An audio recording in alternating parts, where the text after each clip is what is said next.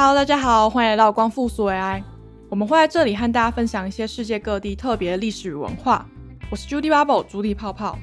今天这集我想要接续之前二战电影片单的主题，再和你们分享几部我觉得很值得一看的二战电影。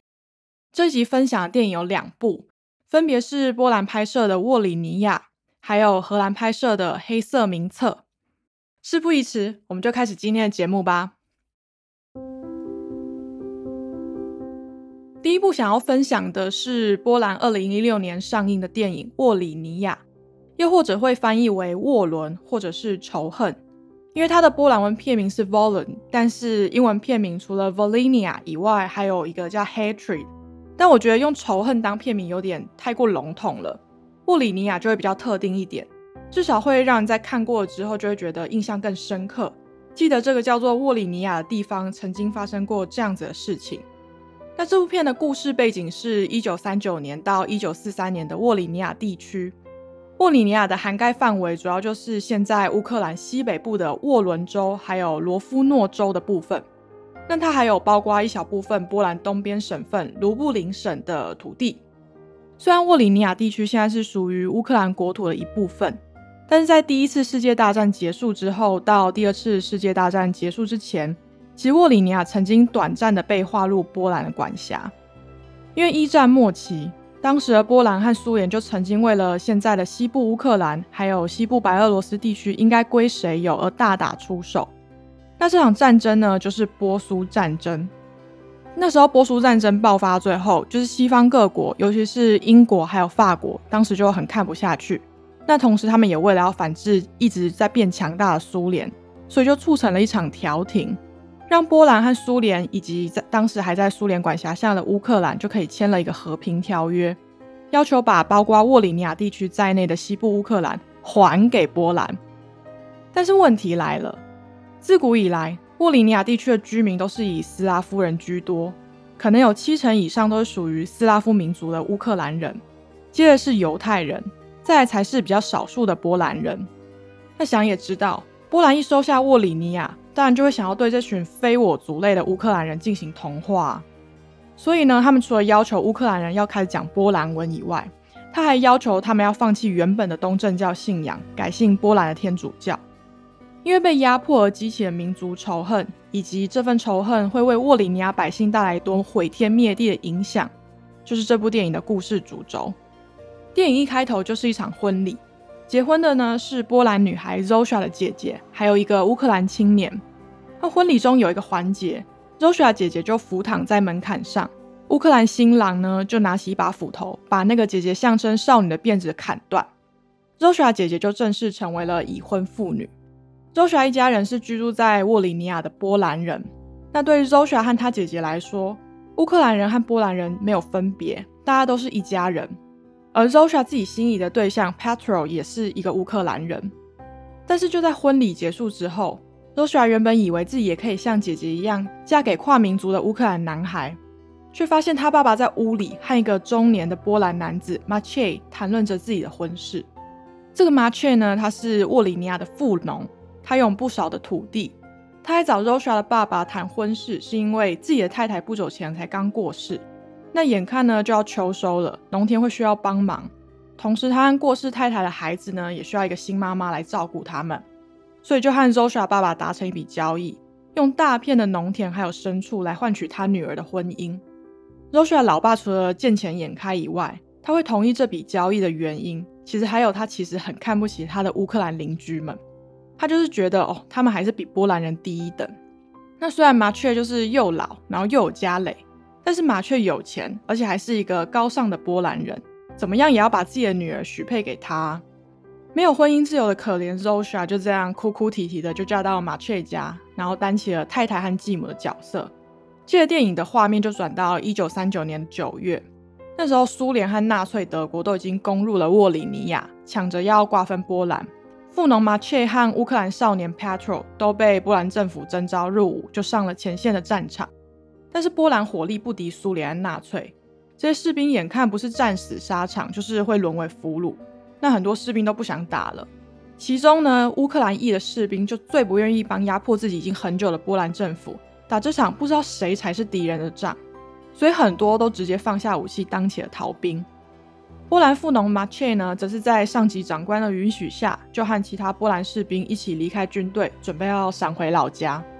哎，结果回家的路上，他就目睹了趁乱而起的乌克兰民族主义者就在虐杀那群波兰逃兵，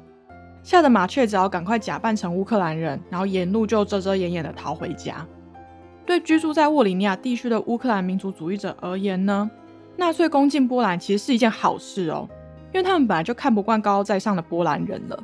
突然，现在天降一支哎训练有素的军队，要帮自己解决这群信天主的异教徒，乌克兰人非常开心。他们拍手叫好还不够，就干脆直接跟纳粹合作。目标呢，就是要清光不同文不同种的波兰人和犹太人，把乌克兰还给乌克兰人。麻雀幸运的逃回家了，但是幸福美满的生活并没有到来，因为很快的沃里尼亚地区又换成被苏联的红军控制了。那信奉苏维埃主义的新政府就不允许人民有其他的宗教信仰。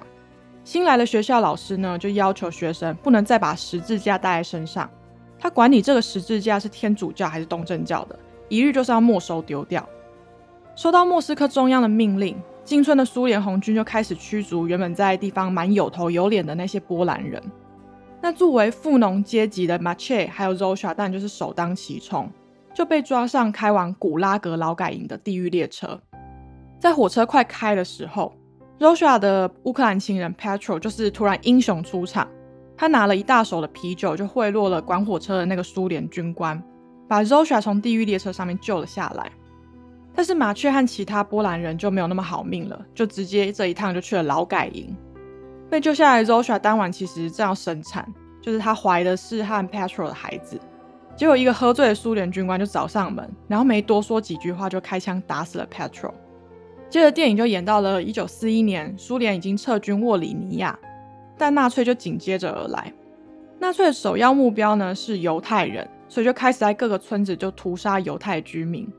幸存下来的波兰人算是暂时逃过一劫。失去丈夫的 Rosha 就继续辛苦的在家照顾老弱妇孺。结果有天，她在自家的牛棚里面就发现了一个受伤的波兰年轻人，然后就收留了他。这波兰年轻人其实是波兰起义军的一份子。波兰起义军就是一支主要由平民组成，然后要反抗纳粹德国的地下军队。但是，一九四一年在沃里尼亚地区的波兰起义军，除了纳粹以外，他们还有另外一个更重要的敌人，就是打着乌克兰民族主义为号召，到处残忍杀戮的乌克兰游击队。外有德国纳粹，内有乌克兰游击队，沃里尼亚波兰百姓的生活除了战乱，就还是战乱。纳粹在往东进攻的隔年呢，因为不敌东欧和俄罗斯寒冷的冬天，所以在很著名的那场史达林格勒战役之中就败下阵来，他们就又开始往西撤军，也因此又把沃里尼亚地区的管辖权就又空了出来。哎，原本被纳粹压制的乌克兰游击队，眼看哎纳粹老大哥闪人嘞。他们当然就是要把握机会超光波兰人全家，所以恐怖的民族争斗就再次开始。埋怨已久的乌克兰人开始烧波兰人的村庄，Rosha 匆忙之中呢就逃到了姐姐的家里避难。可照理来说，姐姐老公是乌克兰人，他们应该会被网开一面才对。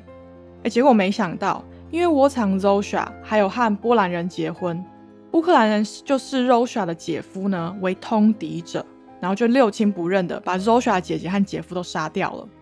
其中 Rosha 姐姐还是被按在了门槛上砍头。这恐怖的画面就跟电影开头婚礼之中，Rosa 姐姐躺在门槛上砍下辫子成为新娘那个画面其实是相互辉映的。同样是躺在门槛上，一个画面就代表了获得新身份的那种喜悦，另外一个画面呢却代表着血腥和死亡。电影最后就结束在一段魔幻写实。没剩几口气的 Rosha 就躺在 Petrol 驾着的马车上，伴着自己的孩子，在看起来一片绿荫盎然的田野中向前行。但大家都知道，Petro 早在电影中间就领便当了嘛，所以看来 Rosha 应该也没有活下来才对。这边关于死亡，我记得有一个说法是，人在死后呢，意识会停留在自己死前一刻所想的那个画面还有情绪里面。所以从这个画面来讲，Rosha 在死前应该就是想象着和 Petrol 还有他的孩子前往一个没有战乱的远方，开始新生活。根据波兰官方的记载，布里尼亚地区针对波兰人的屠杀呢，总共造成将近十万个波兰人丧命。而在这场混乱之中，死亡的乌克兰人则大概有两万多位。布里尼亚大屠杀就加深了波兰和乌克兰民族间的仇恨，算是蛮直接的，促成在二战形式上完结之后两年的1947年，另外一场反过来针对乌克兰人的种族清洗。这次的导火线呢，是波兰的国防部长被波兰境内的乌克兰起义军刺杀，所以就让波兰政府有一个正当的理由，把波兰。境内剩余的乌克兰语人口就彻底铲除。这次发动的民族扫荡就是维斯瓦河行动。那因为这边不是电影内容，所以就不多做解释了。但对波兰政府这次的反制手段有兴趣的人，可以再找资料研究研究。那说到这边，我们就先休息一下吧。广告时间，喜欢我们频道的朋友，欢迎追踪我们的 IG 光复苏维埃 Soviet Restore Podcast，我们会定期在上面分享各国有趣的文化和小故事。不要错过喽！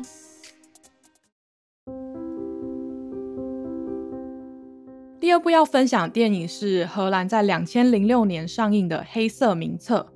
或者也有人翻译成《黑皮书》。整部电影就是围绕在二战末期，一个荷兰犹太女子她渗透到德国纳粹军方当卧底，还有纳粹战败撤军之后，她在她的家乡荷兰所遭遇的事情。电影开头画面就是一九五六年的以色列某个乡村，那有一台载着观光客的巴士就开进这个乡村游览，其中一名女乘客呢在拍照的时候就意外发现，哎，这个以色列乡村小学的犹太女老师是她二战时在荷兰认识的老朋友，哎，那这个犹太女老师呢叫做 Rachel，就是这部片的主角，因为遇到老朋友，让本来就有点去国怀乡的 Rachel 就再次回忆起二战时的往事。Rachel 在二战开始前，她原本是一个女歌手，但是因为纳粹占领了荷兰，他和他的家人因为犹太人的身份，就不得不分开躲藏。收容 Rachel 的是一个很虔诚的荷兰基督徒农村家庭。那男主人就要求 Rachel 要学会念圣经，才能和他们一起做饭前祷告。这边我觉得很讽刺的是，这个荷兰男主人表面看起来好像是非常好心。因为战时，如果你要帮助犹太人躲藏的风险是非常大的，但他又同时要求被庇护的 Rachel 要舍弃原本的信仰，改信基督，还对 Rachel 说什么哦，如果犹太人信耶稣，就不用遭受这么多苦难之类的鬼话。反正我觉得真的很不可取。但 Rachel 也没有被强迫念圣经念太久，因为隔几天那个农舍呢就被德军炸了，所以 Rachel 在另一波的躲藏之中就遇到一个看起来不错的逃亡机会。有人愿意偷偷帮一群犹太人偷渡到比利时，为了能在国外有资金生活，Rachel 就去找了一个叫 Smile 的荷兰律师。这个 Smile 是他爸爸很信任的律师。在逃亡之前呢，Rachel 爸爸也把大部分的财产都委托这个 Small 保管。但拿到了资金之后，Rachel 就在开往比利时的小船上遇到了失散已久的爸妈还有弟弟。哎，原来也是 Smile 告诉他们有这个逃跑消息的。但很不幸的是，其实这群犹太人是误上贼船，早就有人跟德军串通好，让德军能在逃亡半路就杀掉这群犹太人。因为这群犹太人都是非常有钱的犹太人，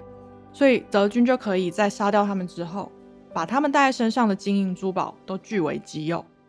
那一阵扫射之后呢，整艘船的人都死了，就只有 Rachel 她跳进河里幸存了下来。逃脱 Rachel 其实很幸运的就被荷兰地下抵抗组织的人发现，然后就救了起来。于是呢，他就加入了这个抵抗组织。那为了要隐藏犹太人的身份，Rachel 就把他的头发染成大金色，看起来才像是有纯正血统的那种日耳曼人。那同时呢，他也把名字改成 Alice，就用这个 Alice 的新身份开始在抵抗组织中生活。但是过一阵子，原本只是在组织中担任厨师的 Rachel 就被相中要去担任前线的一个情报员，但他假扮的呢是另外一个情报员的太太。这边和色戒有异曲同工之妙，因为色戒里面的汤唯也是假扮成其中一个组织成员的妻子，然后利用关系渗透中国当时属于日本傀儡汪精卫政权中的一个特务头头。Rachel 原本只是情报团队中蛮陪衬的角色，但是因为一个意外。抵抗组织中超多人被纳粹抓了起来。那 Rachel 呢？因为恰巧认识了纳粹党卫队负责人 Muntz，于是呢就直接从陪衬晋升成关键情报员。那他拿到的第一份情报任务呢，就是要尽可能的吸引这个纳粹上尉孟茨的注意，甚至呢让孟茨爱上他，好让抵抗组织有机会可以从德国军队手中就营救被抓的那几个成员。Rachel 这个让孟茨爱上他的任务到头还是蛮成功的，然后呢也因为这样就得到了在德军据点中的行政工作，还有机会在其中一个德国军官的办公室装窃听器。那也因为装了这个窃听器，就得知。哦，原来抵抗组织里面是有和纳粹串通出卖荷兰人的间谍。其实通敌这件事情在战争期间是很常见的，不管是为了想要趁火打劫大赚一笔情报费，还是单纯就是觉得哦选边站好像比较有机会存活。大部分人在当间谍的时候，真的不太会去想到以后会不会有所谓的恶报来临，因为战争一直打，我觉得那个情况下，不管是谁都很难去想象战争是有结束的一天的。我们直接切到电影最后，孟茨因为私下跟荷兰抵抗组织达成停战协议，就被超忠实的纳粹上层认为是叛党叛国，所以就遭到了处决。Rachel 呢被荷兰百姓抓了起来，当做纳粹共犯一样羞辱。电影这个桥段所反映的其实是非常真实的情况，因为德国战败撤退之后呢，被解放的荷兰也没有回到原本和平的生活。战后的欧洲各国其实掀起了一阵惩罚通敌者浪潮，这浪潮基本上并不是政府主导的，而是原本被欺负的平民百姓有点狭带的个人怨气在报复。最常见的惩罚行为就是公开殴打、公开羞辱，还有把他们眼中所视为的通敌犯人的头发就剃光。其中对待女性的惩罚行为最多，而且也算最恶劣。因为战争期间被占领国的女性有不少是因为各种原因就和德国军官交往，甚至结婚生子。那其中有些但是真的基于爱情，但其中有另外一些是因为他们其实受到德国军人的帮助，然后用报恩的形式陪伴在他们的左右。但对于其他没有和纳粹军官交好的平民百姓而言，和敌军谈恋爱就是背叛祖国、背叛其他人。这边我想要引述历史学家 Keith Lowe 针对战后百姓的复仇行为所做的解释。对于曾经遭到德国占领的老百姓而言呢，如果今天自己人和德国人同床共枕了，就是象征着欧陆全体都向纳粹德国屈服了。被占领的国家像是法国啊、丹麦啊，或是荷兰，在这样的意识上就被化身成为女性，然后遭到阳刚威猛的男性德国随意的蹂躏。尤其是对被占领国的男性而言，自己国家的女人和德军私通，这样的行为就像在对他们进行集体阉割一样。所以，当你看到一张惩罚战后女性通敌者的照片，你马上就会发现，在这张照片里面，除了那个通敌者以外，其他全部都是男人。因为通敌者和德军睡觉，不是只是儿女私情这么简单而已，他们这么一睡，把国家的尊严都睡给德国了。其实回头看看这两部片，会发现他们都有一个蛮重要的概念，就是在传述这世界上没有绝对的邪恶，当然也没有绝对的正义。波兰人在克里米亚遭到屠杀，其实事出有因。而同样的，那些所谓的通敌者，难道就是绝对自私、绝对反派的一方吗？一般人又可以因为他们曾经和敌人私通，而不论法律的规范，擅自进行惩罚吗？但这边不是要说哦，波兰人先欺负乌克兰人，所以他们灭族活该。